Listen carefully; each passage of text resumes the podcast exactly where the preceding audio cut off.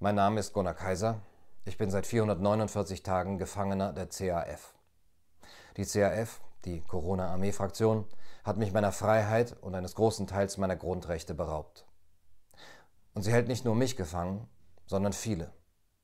Vor allem in Deutschland hält sie die Menschen als Geiseln einer Politik gefangen, die auf Sand gebaut ist.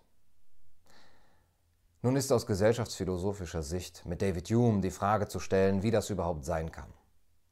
Wie ist es überhaupt möglich, dass die wenigen mit solcher Leichtigkeit über die vielen herrschen?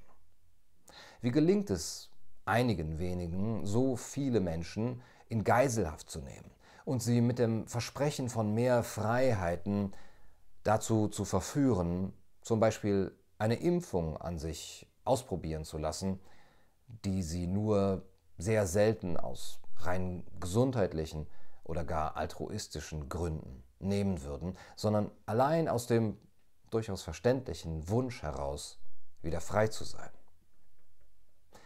Wie ist das möglich?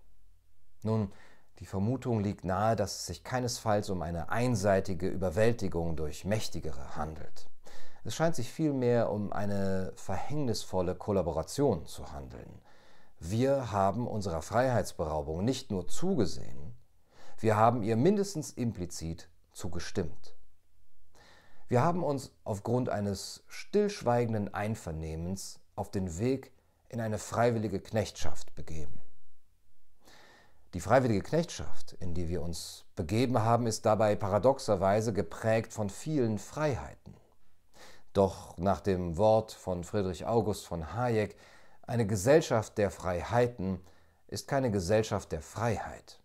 Sie ist vielmehr eine Gesellschaft, in der einzelne Privilegien verliehen werden und die Menschen einzelne Freiheiten im Austausch gegen Angebote erwerben, die sie nicht ablehnen können. Und es ist eine schleichend sich verfestigende Entwicklung im Kleinen, was es besonders gefährlich macht. Schon Alexis de Tocqueville warnte davor, dass man vergisst, dass es gerade und vor allem gefährlich ist, die Menschen im Kleinen zu versklaven. Nun, die Freiwilligkeit und die Leichtfertigkeit, mit der wir unsere Freiheit abgegeben haben, haben jedoch ihren Grund.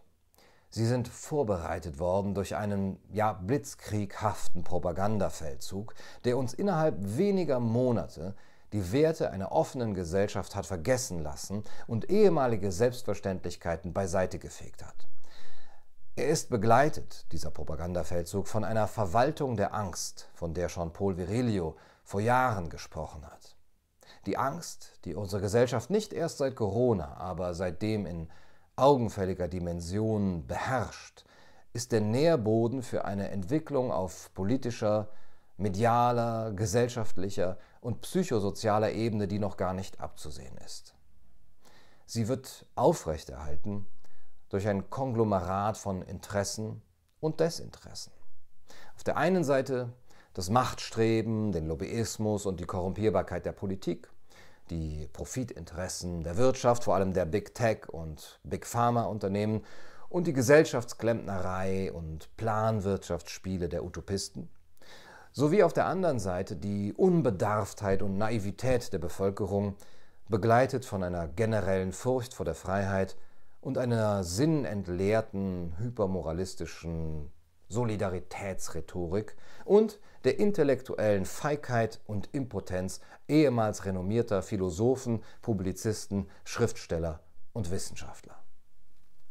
Apropos Wissenschaftler, besonders perfide wirkt die Rhetorik des Follow the Science oder Trust Science, beides genuin antiwissenschaftliche Slogans, die von Influencern und bezahlten Journalisten verwendet werden, um berechtigte Zweifel an politischen Verlautbarungen als Wissenschaftsleugnung darzustellen. Dass die Wissenschaft weder ewig gesicherte Erkenntnisse liefert, noch ihre Einigkeit, wenn sie denn überhaupt besteht, ein ausreichender Hinweis auf Gewissheit ist, und dass sie zwar deskriptive, nicht aber normative Sätze, schon gar keine politischen Geh- oder Verbote, nach denen ein demokratisch verfasstes Gemeinwesen handeln sollte, aufstellen kann, darauf haben schon Hannah Arendt, Karl Raimund Popper, Helmut Schelsky und zuletzt der Lausanner Wissenschaftsphilosoph Michael Esfeld aufmerksam gemacht. Wir sollten wollen wir eine offene Gesellschaft mit pluralistischen Grundwerten sein. Nicht den Fehler begehen, die eine Autorität, sei es Gott, Volk, Führer oder die Partei, durch die andere zu ersetzen und unseren mühsam beschrittenen Ausgang aus der eigenen Unmündigkeit gegen eine neue Hörigkeit eintauschen.